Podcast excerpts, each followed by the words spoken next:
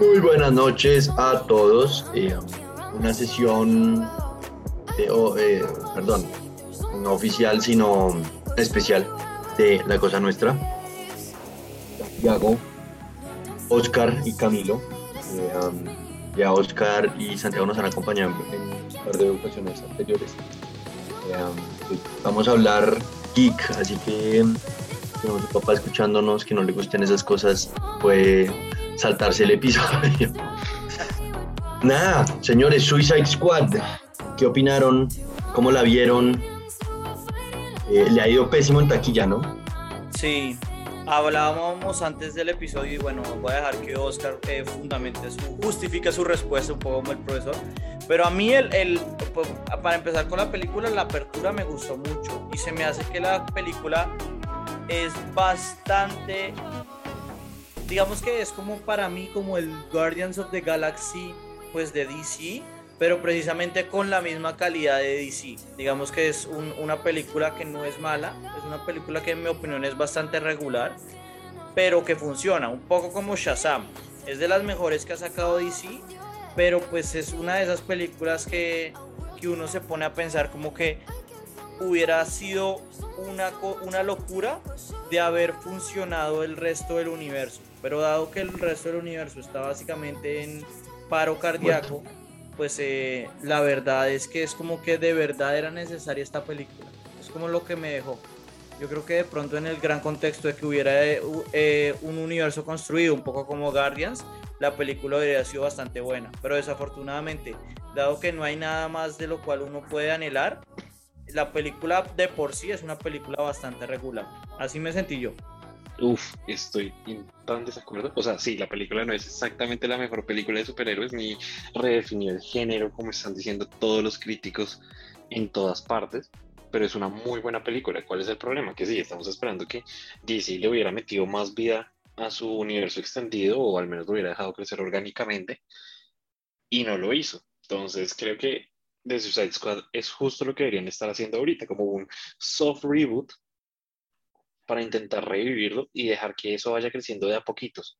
No intentar ganar del mercado Marvel porque no lo van a hacer en ese momento, pero sí hacerlo de a poquitos. Al final, la película tiene muy buenas bases, usa personajes del anterior, los mata de forma divertidísima y da una historia que es bastante compelling y que no fuerza ese típico estereotipo que vimos en el primer Suicide Squad, que es como estamos haciendo una película sobre superhéroes, pero son villanos, tenemos que hacerlos buenos de alguna forma y hacerle un montón de huevonaditas a Deadshot que hacen que entonces no quiero matar a Harley Quinn porque es que la conocí hace dos días y es mi nueva mejor amiga. En cambio, acá se siente muchísimo más orgánico y el storytelling es muchísimo mejor. ¿Qué debería hacer? Encárguese de hacer películas solas, que no estén forzando el universo. Ya la vimos con Joker, ya la vimos con esta, y pues vendrá Batman para ver qué nos muestra el mejor vampiro de la historia. Ahora, eh, lo que pasa es que yo, ahí un poco estoy de acuerdo con, con Oscar, y es pues que Oscar está haciendo la comparación de este con el anterior. Y pues es que comparado con el anterior, qué sé yo, una película mala puede ser nominada al Oscar. Es que la anterior sí es un desastre completo. Pero pues sin quitar la anterior, o sea, solo enfocándonos en, la ante- en, en esta, a mí sí se me hace bastante regular. No sé, León quería hablar y, y lo interrumpí, perdón. No, fresco, pero la verdad, primero, gracias Nicolás por esa introducción. Siempre que yo estoy en estos episodios es una ocasión especial, entonces siempre estaré dispuesto a volver. y más con Oscar. Eh, pero no, yo estoy de acuerdo con Oscar. o sea, me parece que es una buena película como un standalone. O sea, y eso me parece que puede ser un buen mercado para DC. O sea, que saque este tipo de películas que están, no están relacionadas, mejor dicho, pero que, pues, de alguna forma borran todo lo que han hecho mal en el pasado. Entonces, eh, yo disfruté la película, la verdad me pareció, me pareció bastante, bastante buena. Y ya creo que cuando entremos a discutir un poco más la historia, sí, ahí puedo criticar un poco más porque, marica, los monstruos gigantes de verdad, de pronto eh, o sea, este tipo de antihéroes da para más que, que eso, pero, pero en general a mí me gustó. Vale. estar de acuerdo con, con ustedes dos, señores. A mí también me gustó mucho. Me pareció muy graciosa. eh, muy estilo Guardians of the Galaxy 1.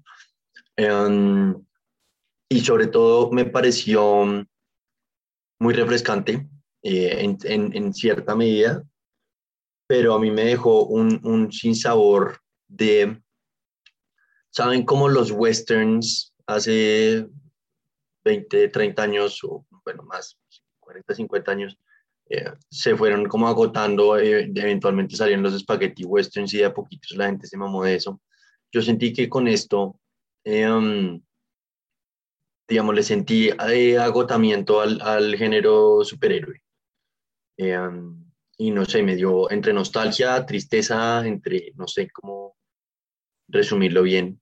Eh, um, Ese era Ahora, un poco mi punto también. Sí me, sí me gustó mucho eh, el hecho de que estos manes hubieran, digamos, hubieran reconocido el mérito que tuvo un Deadpool en salir y ser, eh, ah, eh, re- eh, digamos, rateado para solo adultos eh, y se hayan empoderado con eso. Esta mierda es Quentin Tarantino eh, al cuadrado, en, en sangre y en explosiones y en salvajada, ¿no? Eh, Sí, entonces, Sí, eso me eso- pareció lo máximo eh, y, y- y me parece una chimba que, que DC se empodere con eso, o sea, que se tome eso, el, el, el, el mercado solo para adultos y punto. Qué chimba que lo hicieron así. Eh, um, pero, pero sí me dio nostalgia como de, de síntoma de agotamiento. ese fue Pero es precisamente como mi punto, o sea, como que se siente como una película de Ant-Man. O sea, ustedes hablaron de Guardians of the Galaxy y se me hace que es un, por eso yo también lo hice el, el comparativo, pero como que realmente en este punto, y eso es la, la cosa que yo estaba hablando, ¿no? Que, que en este punto, y de pronto es porque Marvel ya se les ha comido un poco el mercado, como que en este punto hacer este tipo de historias no se siente como verdaderamente valioso, sobre todo lo que uno piensa es eh, para, para un, para un, eh, para un DC que la verdad se siente que está deambulando, ¿no? Que uno pues de alguna manera sigue esperando que, que se logre eh, conectar algo o generar algo y no se logra generar nada. Pero pues eh, exacto, como que dentro de un standalone, la película puede que sea, pueda, pudo haber sido mayor valorada en un, en un tiempo distinto y quizás dentro de cinco años yo la vea como una película buena como ustedes dicen. De cinco, dentro de cinco años tendré razón yo, pero la clave es que hoy en día como que se siente una película que sobra y no es como Ant-Man, ¿no? Como que Ant-Man es una película que sobra dentro del MCU, digamos que no es una película que uno se tiene que ver para seguir la historia, pero es una película que como standalone, como un spin-off, igual queda bien. En este caso es un spin-off de, de algo que no tiene plato principal, de alguna manera. Entonces, como que no, no sé, de pronto sí estoy juzgando mucho a la película por todos los elementos extra, pero es que precisamente como que es todo el otro contexto que hace esta película, en mi opinión, quedar mal. Porque como ustedes bien dicen, las actuaciones son bastante buenas. Eh, Margot Robbie lo hace muy bien, Idris Elba lo hace pues relativamente bien pues por, para el calibre de actor que es. Eh, John Cena se me hace que la revienta. John Cena sí me gustó. John Cena la revienta, ¿de acuerdo? Eh, John Cena sí, la revienta completamente. Y entonces a mí se me hace que del, del punto de la, de, la, de, la dire- del- de la actuación es bastante buena. La edición sí se me hace que a veces se siente como, bueno, como Marvel también, cuando llegan y muestran los distintos lugares y los distintos como que se siente un poco cortado, pero pues dentro de todo bien. El villano se siente, sí, el villano es de pronto el, el punto más débil de la película. Pero bueno, ustedes qué... A mí, a mí al revés, creo que el villano fue parte de lo que más me gustó, que ya dijeron la verga, o sea, hagamos una película por, por the fun of making a movie y no por nada más. Eso me pareció una chimba. Pues sí, pero a su vez como que, es decir, los villanos de Marvel son una mierda, ¿no? El Yellow Jacket, todos estos, el, el elfo este de mierda de Thor, pero como que dan un, dan un, así sea un villanos patéticos, como que dan un tipo de, de, de elemento, no sé, acá como que se sentía, no sabía que iban a ir allá y como que, no sé, al fin que, al final que sea una estrella gigante, que sea Patricio Estrella eh, hecho malévolo, pues no sé, no, no, me, no me convenció de nada. No sé ustedes qué, qué, cómo la ven.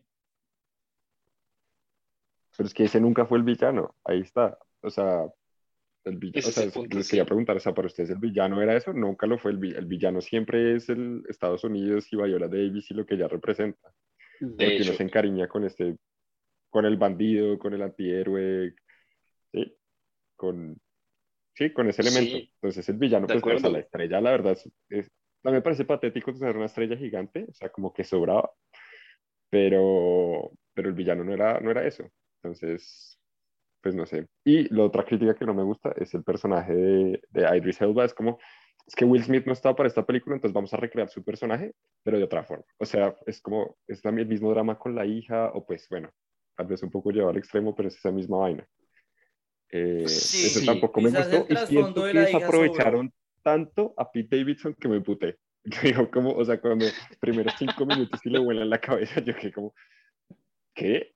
O sea, yo No, esperaba como que retrocedieran y que algo más fuera a pasar en la película, el man tuviera como media hora más de película, pero después que como, ¿qué putas está pasando No, a, mí en esta- cambio eso se me hizo una chimba, exacto, que se consiguieron semejantes actores también a, eh, A. Nathan A. Michael Rourke, eh, a Yondu, también se lo consiguen y, y lo muestran como que va a ser el personaje principal y le vuelan la cabeza, o sea, como que son tantos, son, eso me gustó de hecho, pero sí como que no, no, no sé, sí me quedo con un sinsabor, de pronto León sí te hace un muy buen punto de la trama, pero no sé, me quedó un sinsabor de la trama que no, pues de pronto es lo que dice Nicolás, como que no había necesidad de que fuera una trama gigante.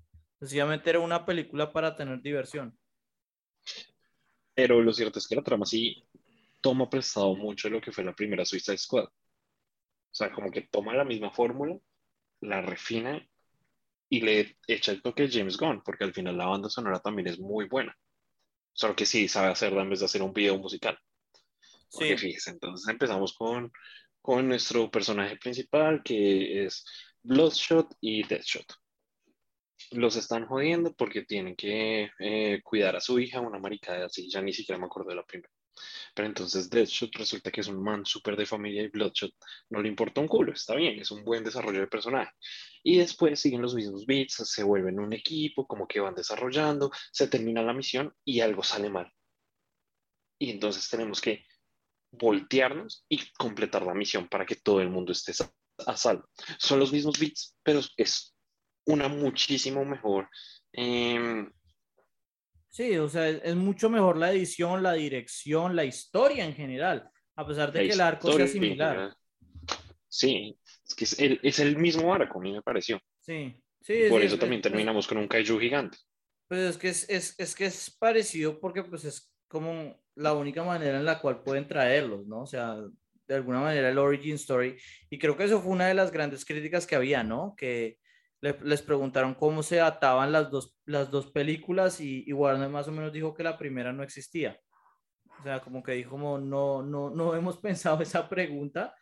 Como un poco diciendo la, la, pues, lo que todos sabemos, que la primera fue fue una basura. Y pues el, el- la, la gran ventaja, y acá sí, pues me retracto un poco, pues porque de nuevo, compararla esta con la, con la primera, pues es, pues obviamente esta va a quedar casi que, voy a hablar maravillas, voy a decir que esto es casi que mejor que el padrino. Es que la primera es terrible, pero, pero como que en la primera eso es lo que se siente, que esta señora estaba armando el equipo y de un momento a otro la mala terminó siendo la propia del equipo eh, y ahí bailando sus bailecitos de mierda. En cambio acá como que el villano es por fuera, o pues parece que sea por fuera, como bien dice eh, León, están esborrando los propios errores del gobierno. Entonces, eh, de alguna manera, pues tiene sentido, tiene sentido, pero no sé, como que sen- no sentí esa, esa oposición al, al escuadrón como, como me hubiera gustado. Es como lo que siento así, por menos de, de lo que no me generó tanto, sí, como tanta emoción, quizás. No sé si quieran hablar de algo más, no sé.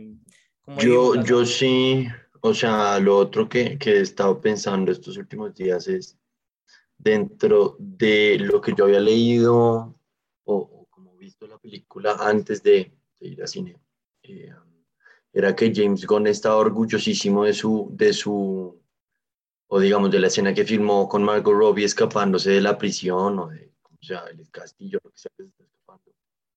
Eh, um, y a Es- mí todo eso me pareció, o sea, medio forzado, la verdad. En serio, a mí me pareció espectacular. A mí sí esa escena me parece que está muy bien dirigida. Un poco lo que dijo Nic- eh, Oscar, el soundtrack quedó muy bien hecho. O sea, Eso como sí, que pero- muestran a una Harley, no sé, pues yo no me vi Birds of Prey, tengo la fortuna de haber hecho, eh, he tomado esa decisión, pero, pero como que sí muestran una villana de verdad bastante bien construida. Yo creo que de, de, de todos, pues, yo creo que sí, la, la que mejor actúa en, el, en esto es, es Margot, incluso por encima de John Cena, que a mí también se me hizo que lo hizo muy bien, de pronto porque el personaje él era más fácil de hacer. Pero, pero sí, o sea, Margot, la, la verdad, muy buena actuación. También cuando mata al, al príncipe, se me gustó muchísimo, como la justificación, todo eso se me hizo, la verdad, eh, muy, muy buena el papel de, de Margot Robbie. Una pena, pues, que se esté un poco desperdiciando con, pues, con los demás, ¿no? Que es un poco lo que está pasando con DC en general, ¿no? Como que uno siente que, pues, que Henry Cavill también yo diría, eh, bueno, mucha gente diría también Ben Affleck y, bueno, Jason Momoa. Todos estos tipos son tipos que de pronto uno sí los ve eh, en el personaje que, que como que cuadran, pero a pesar de eso no logran despegar, ¿no? No sé ustedes qué opinen.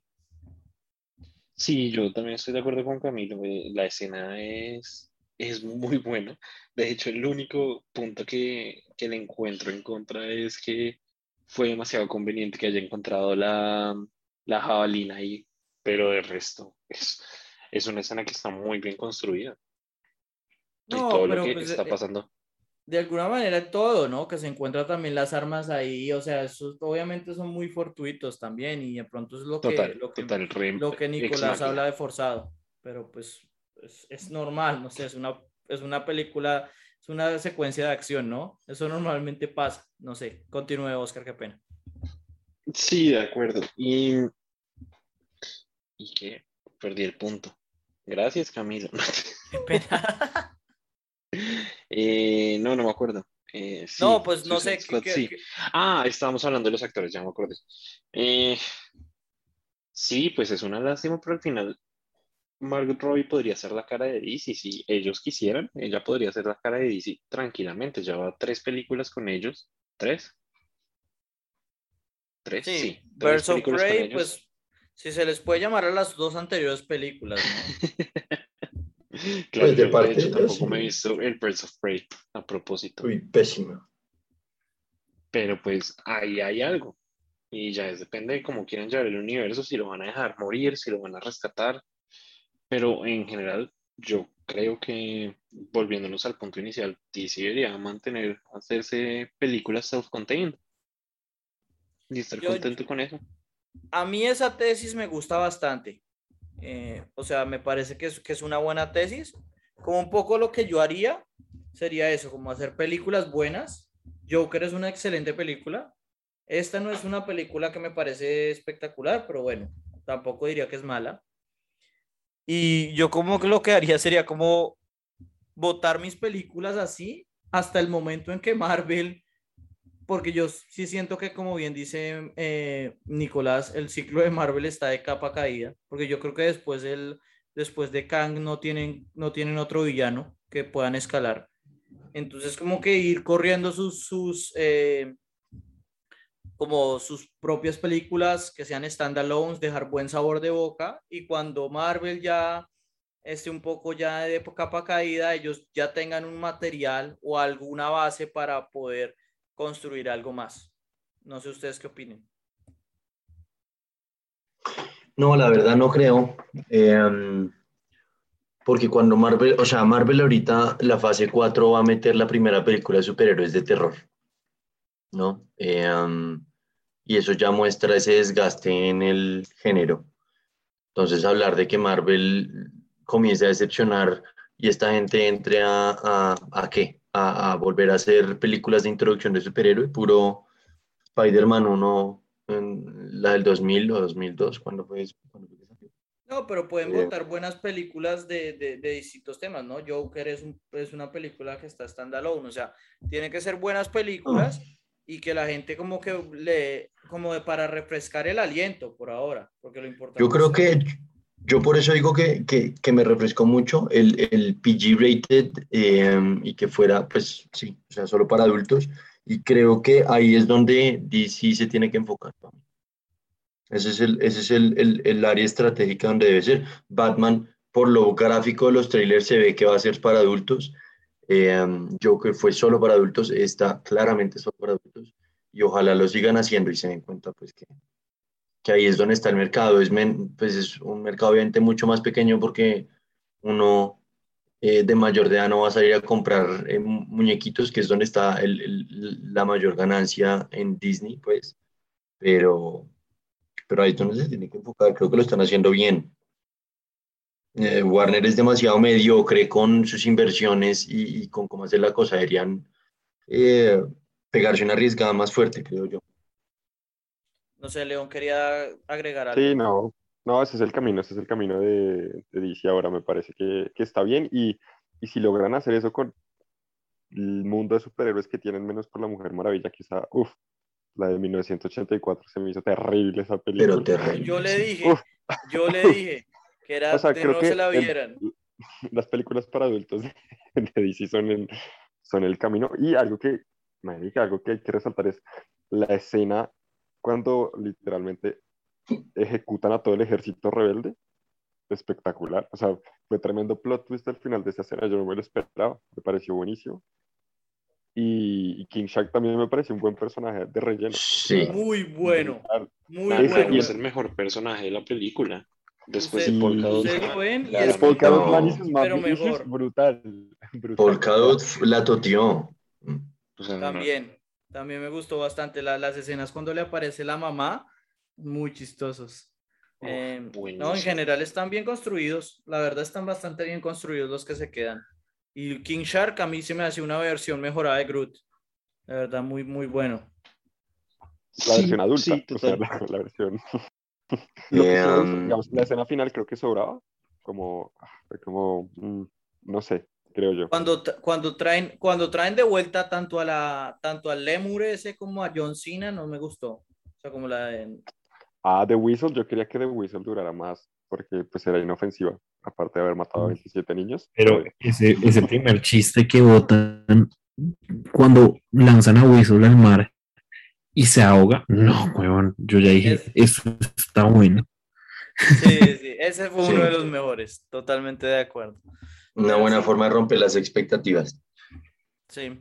Eh, Hablando eh, de um, eso, por, por, eh, por hablar un poquito de un tema, ¿qué opinan de este, de este side story del, de, la, de la guerrilla? O sea, de los que están ahí luchando por la independencia. No Ya sobraba si- totalmente, sobraba. También de sobraba. Pero tocaba meter a Rick Flag otra vez en la película. Eh, Eso es eh, la única existencia de la guerrilla en la película.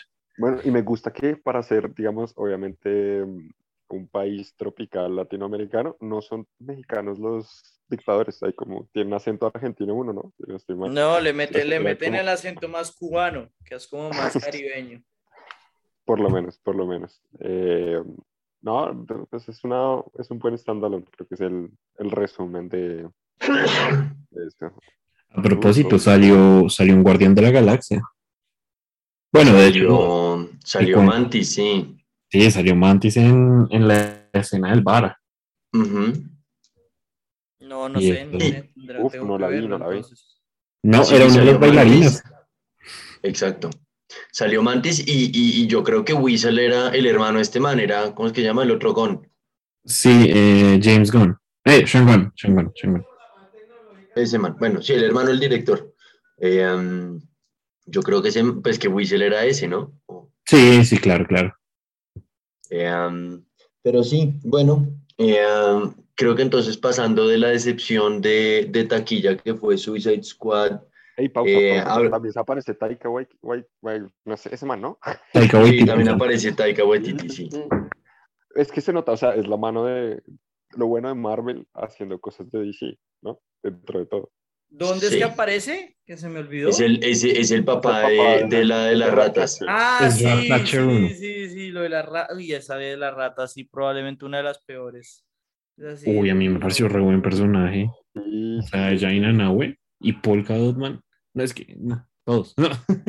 Pero yo pensé claro, que literal al minuto 3 de la película se le iba a comer de King Shark. O sea, era como que en cualquier momento podía pasar eso como y no importaba.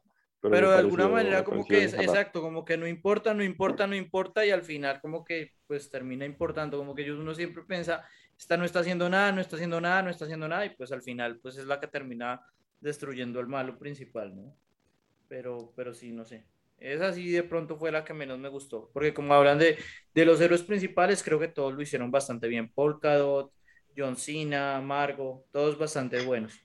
Ahora, oiga, hablando, hablando ahorita, eh, Santiago dijo de, plot twist y creo que la película estaba llenísima de plot twists con muchas cosas. Yo no me vi, eh, um, o digamos, no preví el, el- el cambio de, um, de John Cena, pero creo que lo más predecible de la película era que la lanza iba a terminar en el ojo, ¿no? Sí, como el destino de la lanza desde, desde pues, el minuto que se muere ese man. Sí, ya es como ya. Oiga, pero sí, tenía muchos plot twists, pero el de John Cena se veía venir. Yo no lo vi venir fue- ni fue más. ahorita. Ah, yo Pues también, ahorita porque será como, el, era, es claro, como bien dice desde, desde que Idris Elba dice, como, ¿por qué lo están trayendo si esto, yo tengo los mismos set of skills?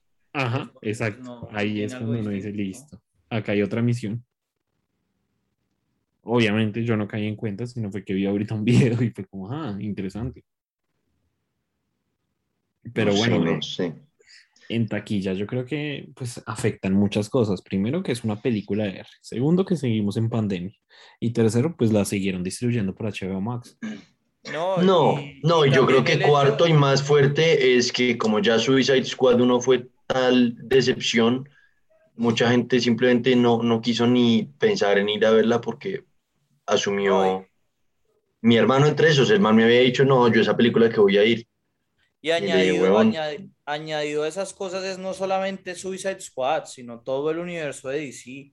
O sea, como que si uno piensa, "Jue pucha, es un nuevo universo o van a hacer algo distinto, pero uno como que siente, sigue pensando que es una película dentro del mismo universo, dentro de la misma, dentro del mismo marco y uno ya como que, ya es como, por favor, no hagan más. Entonces, pues ya la gente está muy cansada de eso. Y por eso es como que, ese es mi, mi punto, como que de verdad la gente está tan cansada para que saquen una película así, no sé. No, no, no me convenció. Eh, pero bueno, creo que ese es como nuestro gran resumen, ¿no? De acuerdo. Sí, eh, bueno, vengan, y, y pasando de esa decepción en taquilla a una que yo creo que tiene mucho potencial, eh, What If. Bueno, hagamos una pausa y ya nos ponemos a hablar del primer episodio.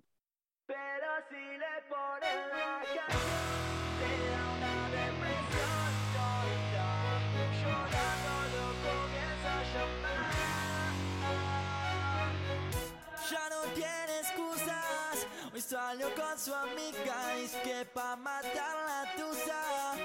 Que porque un Bueno, Continúe. volvemos entonces. No, todo bien. Volvemos entonces, ahora sí hablar de What If. Eh, um, ¿Qué opinaron? La capitana Carter. Pues creo que acá otra vez voy a ser el, la voz de la negatividad. Eh, en general, eh, ustedes, porque acá sí les voy a echar la cara a ustedes, más que todo, no tanto a León, sino a, a Oscar y a, y a Nicolás. Me habían hablado de What If como si hubiera sido lo máximo y, sentí que era como un buen episodio de, de una serie animada, pero no, no me sentí como no sé, desbancado de emociones. No, no, no sentía que era, y quizás es por eso, que no se sentía como que era de verdad necesario verlo. Como que es un, es un chévere extra, pero no me sentía como, no me sentía totalmente metido en el universo. Entonces la historia de por sí, no sé, me pareció bien, no, no, pero no me movió, la verdad, no, no, me, no me movió. Quizás porque es una de las historias menos no sé, no, de pronto es, es eh, hacerle undermine a Capitán América, pero como que no es de las historias más radicales, no es un what if tan radical, diría yo. Pero pues sí. No, no, sí, de acuerdo. Yo, Y, y es como. Yo lo- bueno, no, Nico, habla. No, no, que iba a decir, yo lo veo más, o sea, esto, esto para mí es una introducción a, a este tema de What If. Y es que sí, usted lo puede ver como un tema completamente alterno a, a- a todo el universo, o lo puede ver como un, un resultado de lo que pasa en Loki. Eh, No, yo- yo- entonces, yo- o sea, en últimas no es mandatorio verlo, llamémoslo, pero, pero creo que es muy introductorio para, para tomar una, una decisión de ese estilo suponiendo que las, las cosas se comienzan a interconectar. Si los episodios son separados uno de otro, no, eh, pero yo, absolutamente innecesario. Yo sí creo que se interconectan, ¿no? Por eso es que como que la gran revelación es el final, ¿no? Cuando hablan de que es el Watcher el que hace todo y que son distintos multiversos, ¿no? Como que sí lo atan bastante con Loki, creo yo. Pero, o sea, como que me esperaba, no sé, me, me esperaba que fuera un what if más, más, no sé, como más mind blowing, ¿no? De pronto es eso.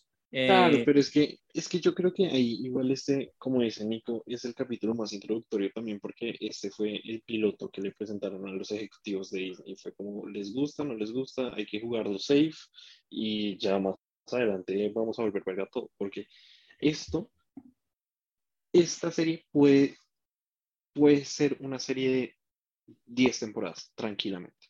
tranquilamente, si lo hacen bien. Pero es que ese es Ujú. el punto, o sea, no sé, usted no sé, de pronto estoy siendo muy fuerte, pero como que, no, no sé, uno esperaría que el primero sea de los más fuertes. Al menos eso es lo que yo creo. No sé, de pronto estoy pidiendo mucho. No sé, León, que, que no, no ha opinado mucho del, del capítulo. A mí, en términos, digamos, elementos de, del capítulo que me gustaron, literalmente fue como la introducción de The Watcher y esta vaina de los multiversos. Digamos que también la animación me pareció espectacular, o sea, muy bien jalada la animación.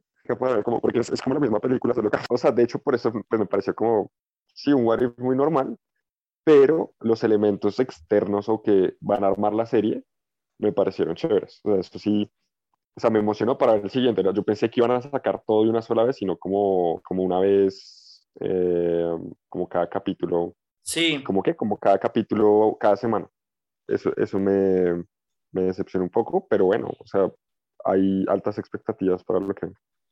Sí, quizás es eso, como que de, de frente, de, de, de pronto, sí, como que el hecho de que la, no se me hizo un what if muy fuerte, no me, no me, no sé, como que sí me deja un poco con expectativas al siguiente, de pronto unas expectativas menores, pero digamos que esa es la, la belleza y lo que estaba hablando un poco también Oscar, ¿no? Que, que esto pueden ser 10 temporadas fácilmente porque el hecho de que un episodio sea, digámoslo así, este no es un episodio malo, pero es un episodio bastante regularcito, el otro, el siguiente puede ser espectacular.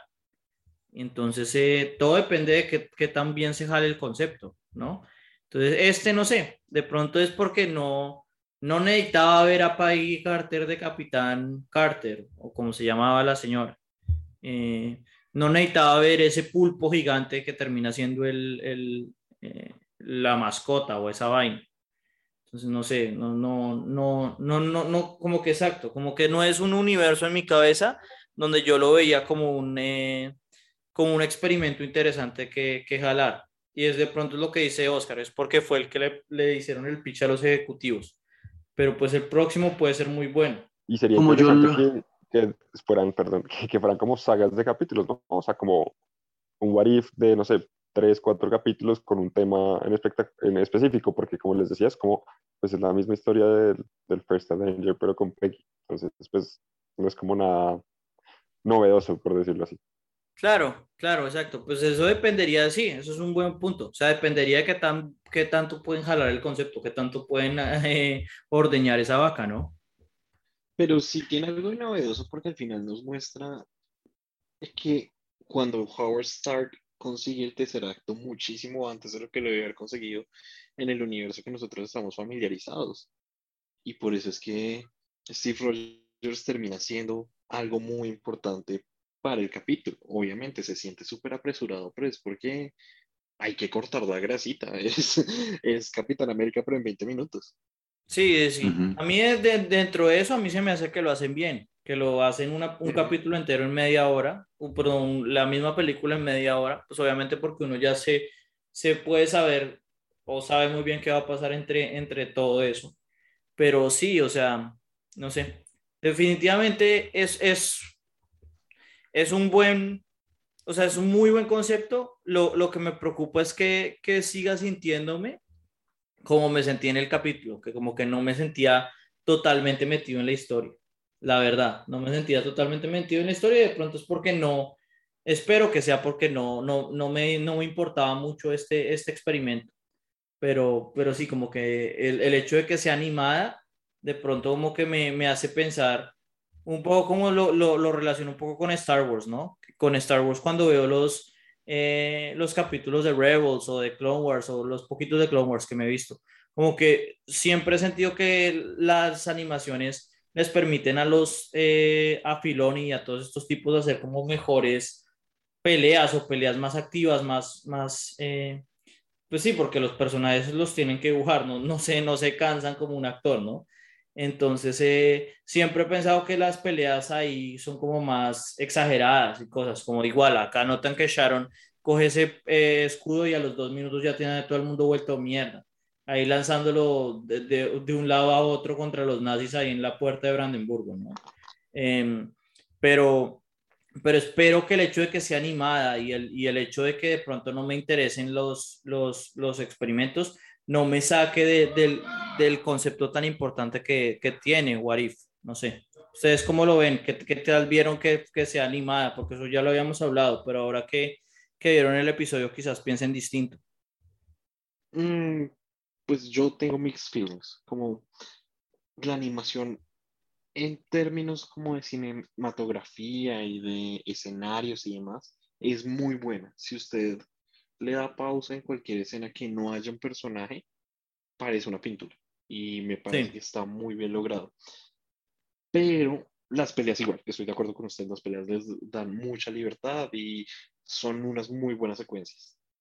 Pero ya cuando los personajes están hablando, como que se siente una caída en calidad y no estoy seguro si es porque están invitando a los actores que hicieron a los personajes en las películas o si de verdad es algo en la, en la calidad de, de, de, la imagen en ese punto. No sé si ustedes lo notaron.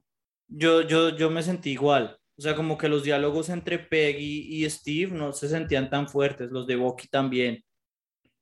Sí, Eso era sí, como de que... hecho, he leído mucho que a Sebastián Stan lo están criticando porque pues su lectura de líneas fue su par comparado a un actor de voz.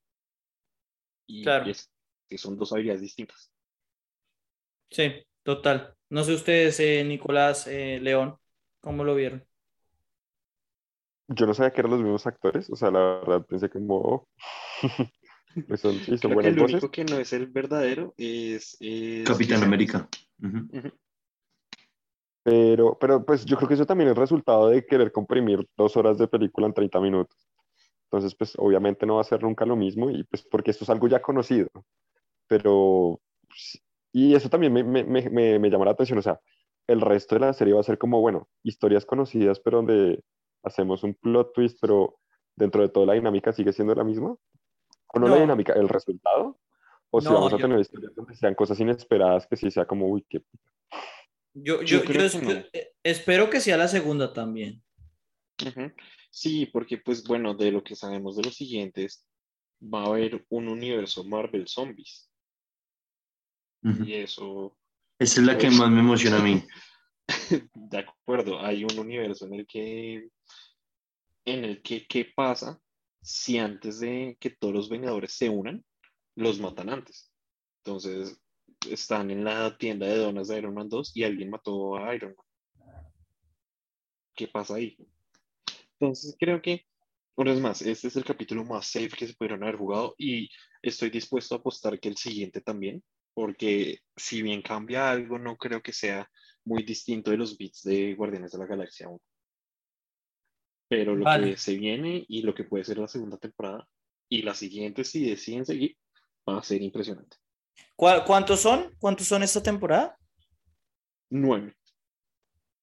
Son nueve, vale, porque si, si me habla de eso, o sea, como que eso es como el, el problema, ¿no? Que a diferencia de WandaVision y, y, eh, y Loki, no, no tienen tiempo para, para armar el punchline, ¿no? Como que en WandaVision, en Loki son conceptos más difíciles de hacer y, y, y a través, lo logran a través de capítulos un poco de, bueno, de, de relleno o de explicación, que pues en el caso de Loki se sintió bastante natural, pero de todas maneras sigue siendo un capítulo de explicación.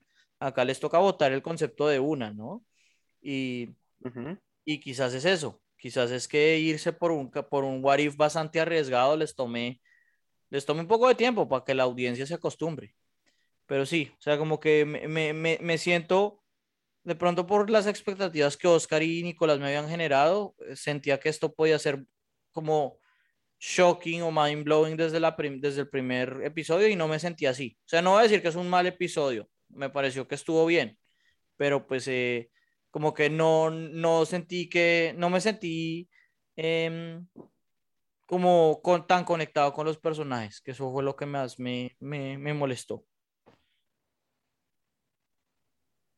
Sí, pero yo creo que es cuestión de que le dé tiempo. No, y, y de pronto es eso, lo que dice Oscar más que todo, y es el hecho de que los actores no son los actores de voz, ¿no? Y un actor de voz, pues le pagan por eso, porque es muy bueno haciendo lo que hace. De hecho, acá me acabo de meter en Wikipedia de, de la serie y creo que vienen todos a retomar sus, sus personajes, a excepción de Robert Downey Jr. y Chris Evans. Hmm. El resto están acá. O sea, estoy viendo, se vuelve Benicio del Toro, viene otra vez eh, Paul Bettany, viene Don Cheadle, viene Benny Cumberbatch va a ser su voz, Michael Douglas. Marica, esto Pero, pero, Pues- pero eso es como, de acuerdo a lo que dijimos, pues no sé. No, Exacto, no. puede ser muy bueno o muy malo. Sí, exacto, porque a mí, a mí me gustaría más que fuera un voice actor, un tipo que de verdad sepa eh, transmitir a través de su voz únicamente, ¿no? El único es Benedict, ¿no? Benedict es el único que es un buen voice actor. No, pues, yo me por imaginaría que Paul, Paul Bettany lo debe hacer muy bien porque estuvo de Jarvis como cuatro años, ¿no? De acuerdo. También Taika Waititi debe ser muy bueno. Josh Brolin también. Pero Jarvis no tenía ninguna emoción, entonces, pues. No, a mí, No ¿qué sé. pasa? Jarvis era re bacán porque era como un robot que tenía como su personalidad. O sea, como que no se sentía un robot, se sentía como un AI. Pero bueno, eh, yo no la sé. verdad, yo la verdad no, no sé si estoy de acuerdo con sus eh, sentimientos al respecto de los voice actors. Yo creo que es más un tema que, pues, es que necesariamente en 30 minutos embutir una, una película de dos horas, obviamente no llegan a ese nivel de eh, emotividad y, y los, los monitos son mucho más expresivos, pero a la vez no, porque estos eran monitos animados, llamémoslo, me parecieron bastante realistas. eh, y es, es mucho, vean Simba o, o, digamos, el Rey León y lo- los ojos son sobredimensionados para ser mucho más expresivos y demás. eh, y el compensar un problema es- poquito.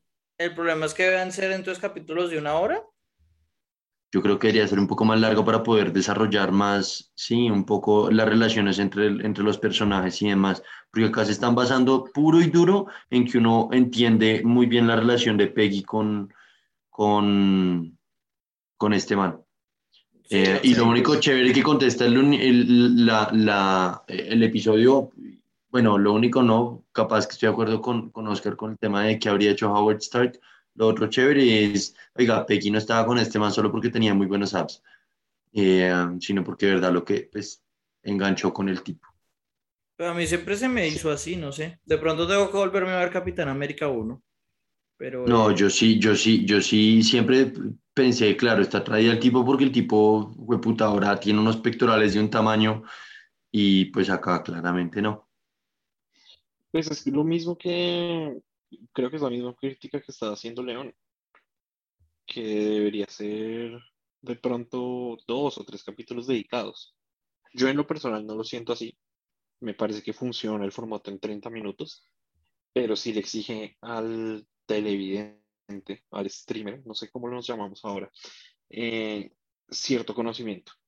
Y por eso se la jugaron tan safe en este. Completamente. Ajá. Sí, pero sí. de pronto es eso, o sea, de, de pronto es este porque se siente como autocontenido, y ya sé que León quería hablar y lo interrumpí, pero como que se siente autocontenido, pero de pronto en otro que sea más loco, sí, sí pueden eh, jalársela más o fumársela más verde y tener más tiempo para, para, para ordeñar esa historia. O sea, si hay más historia para contar, pues podrían, podrían jugársela por, porque sean, sí, no sé, parte uno de, de este What If, ¿no? Y, Sí, y de es- acuerdo, de hasta el acuerdo. momento no sabemos si, si están conectados o no. Puede que De lo que sabemos es, o sea, lo que yo asumo es que no, es lo- no lo están, pero lo están, ¿no? Porque son distintos multiversos, ¿no? Sí, exacto, pero me refiero porque en el capítulo 8 volvamos a ver a la capitana Carter ayudándole a T'Challa a Starlord. Ah, sí, sí, sí. Eso es un buen punto, porque yo siempre he pensado que no. Yo ni siquiera lo había asumido. Yo lo había asumido que eran no. Es como, Que eran, que eran independientes cada uno, Sí, como universos apartes. exacto, que tenemos sneak peeks de distintos multiversos y ya. Eh, um, ojalá, ojalá no los conecten. O, o que los conecten con lo de Loki, más no entre un episodio y otro. Porque si yo, yo ver a la capitana ahora con T'Challa, Star-Lord, no sé. Sí, como que se, se- ah, yo lo veía al revés, como chévere que lo conecten, pero de pronto es eso que usted, lo que usted dice, como que pasa a ser como más, no un what if, sino como una historia conjunta de todo. Y ahí ya como que se, se desvían, no sé, ya se desvían mucho del canon, yo creo. O de la historia, el main storyline, como decía eh, Kang, o Kang el viejo. De hecho, eso les iba a decir, ¿no, le- no les parece que, o pues la sombra o la figura que aparece de The Watcher es como un- una variante de Kang, una vaina así? O sea, como... No, no, no, a mí se me hace que son The Watchers los que vimos en Guardians 2, ¿no? Sí, Los que aparecen. O con, sea, los que aparecen con Stan Lee, creo, ¿no es? Sí, sí. De hecho, si No, llega a no lo pasar que, si llega a pasar que un Watcher es, es un variante de Kang, me emputo. No, no, no, yo lo decía era por cómo se veía, o sea, como el... eh, ¿cómo se dice? La silueta, más que, más que cualquier otra cosa. Pero me pareció, No, no, esa- parte me pareció chévere. Sí, sí, como que, sí. como que es chévere que le sí metan al narrador. Muy buena actuación. Perdón. Sí. No sé, es como que es chévere que le metan al narrador un personaje. Esa fue la parte que más me gustó y pues como que de pronto habla mal un poco del, del episodio, que de nuevo a mí no me pareció malo, pero pues no, no me cautivó y pues por eso es que destaco como la parte que no se siente tanto del episodio, ¿no? Hmm. Creo Bueno, que para- podemos llegar a una conclusión y es que como nos falta ver más episodios para juzgar la serie. Sí, está- está muy- definitivamente. muy verde el concepto y el desarrollo de la idea. Pero sí, lo veo con buenos ojos de aquí a no sé cuántos capítulos quedan. Ah, Sí, to- to- o sea, como que el concepto es muy sólido y depende, es exacto, de, de- depende mucho del guionista, depende mucho de que también se lo jalaron, ¿no? Porque si, Sí. si los what if son, son no- o sea, no son interesantes, en mi opinión este no lo es, eh, pues no, no, no nos va a cautivar, en definitiva. Bueno, yo les tengo acá unos datos, empezando porque definitivamente el Watcher no es un Kang, se llama Uatu, confirmado por la página de Wikipedia. sí, como en Wikipedia Eh, todo es... Marica, todo, si está escrito en Wikipedia es real, me da mucha pena que usted. Wow. Eh, personajes que, que no los va a hacer su actor.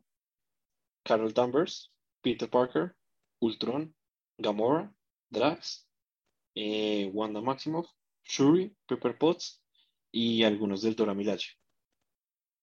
Wow, raro. Y bueno, y, y Black Widow, asumo que esto debe ser por todo el desenlace que ha pasado las últimas semanas No, y... sobre, sobre el contrato de Black Widow. No, Pero no, no no, ya debía estar grabado hace rato. o sea, No, exacto, y, y, y debe ser sobre todo con los que todavía están con algo de contrato, no sé. O sea, como que usted hablaba de Evans, obviamente a Evans se le acabó ya el contrato, a Downey también, Entonces, pues, para volverlos a traer a What If, me imagino que es un camello el hijo de madre. Y lo que usted está diciendo es, ahora el camello es mayor, pero pues se supone, tengo entendido que esto era la última, la última película de Scarlett, entonces ella no tenía ya contrato con ellos, ¿no? Mm, y de hecho están diciendo que la vieja tenía otras películas nada que ver con Marvel, pero sí con Disney, y se las, y se las cancelaron. Wow. Sí, ¿no? Pues, eh, pues dura historia. o sea, eso, eso puntualmente con, con el tema de la demanda de ella, pero, pero sí. Bueno, y les tengo un último fun fact. El showrunner, creo que es el showrunner, habló que potencialmente algunos de los personajes que veamos en What If pueden hacer su transición al live action. Eso está una chimba. Eso Sí, está pero top. depende mucho, ¿no? Depende mucho de qué tan buenos sean, ¿no? O sea, porque es que ese es el problema de anime o la ventaja de anime. Que hay veces que hay personajes, por ejemplo, eh, no sé, no sé si vieron que en, en, en, en Mandalorian 2, pues hacen entrever que el villano de la serie de Ahsoka va a ser Grand Admiral Thrawn, ¿no? Y Thrawn es un personaje muy bueno. Los libros de Timothy Zahn súper recomendados, son bastante buenos. Eh, y Thrawn en Rebels se me hace que también es un muy buen personaje. Pero pues es un personaje que, que jalárselo bien en, en live action es difícil. Como, como Ahsoka misma. Hacer bien a Ahsoka es difícil. Entonces, eh, pues toca ver qué tan, qué tan fácil se pueden trasladar a, a la pantalla grande en, en live action, ¿no? Quién sabe. Eh, um, no sé, a mí me emociona. Y, y, y, y- eso, o sea, o- oír eso me emociona mucho pensando en la parte de lo de los zombies. Como que lo único que quiere ver son los zombies. Marica, los Marica. zombies, se lo juro que me emocionan demasiado. Y Marica, que- porque Nicolás que- ya están muy quemados. No entiendo qué qué zombies. O sea, yo es como, marica, ¿Qué no va? más zombies. Sí, pero- la última Como así, ver a Iron Man zombie me parece del putas. No, No. pero hablando en serio, si quieren leerse un buen cómic y un buen run de, de cómics, los Marvel Zombies son muy buenos. Del Marvel Zombie 1 al 3 son excelentes y son escritos por Robert Kirkman, el mismo creador de, de Walking Dead y ahora Invincible. Vea pues, vea pues, yo tengo, Invisible a mí me pareció buena. yo tengo ganas de verme el de Kang. Yo no sé si Gran ver- serie. Oiga, ¿ya hicieron review de Invincible? Aguanta. Aguanta ¿De. No, aguanta. Review de Invincible. no, no sé qué es eso. Uf, una, Una serie de Amazon Prime, brutal. Brutal. Ah, sí. Muy bien hecho. Pues Ujú. bueno, si me, si me dicen, pues de pronto le, le- lo miro a ver qué tan, qué tan buena es y la, y la podemos hablar. Pero bueno, yo creo que ya podemos con- con- eh, concluir con, este, con esta parte de What If. En definitiva, yo creo que el- el- la próxima semana, cuando resumamos el segundo capítulo, vamos a poder hablar más en profundidad de cómo, cómo vemos la serie, ¿no? Porque creo que si me quedo con lo que habló, no sé si fue León o, o Oscar, que, que sí, que está un poco cruda. Todavía nos quedan como más, eh, más expectativas que, que análisis, ¿no? Totalmente. Y bueno, pues eh, gracias a, a, a León, a Oscar, como bien dije, dijo Nicolás, pues esto es un especial y pues siempre es un placer discutir con ustedes de, de estas cosas. Va a tocar hacer una intro cada vez que hagamos nosotros. Más especial, sí, no jodas. De una. Pues igual ya para la, para la próxima semana tenemos que tener eh, No, um, Pues, un pues, review del segundo episodio de esto y, y nuevamente si lo logran eh, Free Guy. Free Guy. que lo Yo creo que sí, yo creo que sí alcanzamos. Sí, recomendadísimo. Pero bueno, entonces eh, con esto Ah, terminamos y, y, y sí, pero... sí, Oscar. No, Ya no, empezó. te- si quiere, si quiere concluir. No, solamente iba a decir que si quieren su, su, su, su introducción especial, pues grábenla y yo se las pongo ahí en el, en el podcast. Oscar, piensa pues- una canción ya. piensa una canción ya. Y después Bueno. el diálogo. Bueno, Bueno, Eh, mu- muchachos, un placer. Muchas gracias a los, a los pocos oyentes que nos escuchan y bueno, nos vemos eh, el lunes con un nuevo días, episodio sí. principal. Ah, es verdad. Bueno, nada, muchas gracias entonces. Y, y- y a Santiago y a Oscar por participar. Bueno, Nos vemos la próxima. Bueno, Young blood, say you want me, say you want me.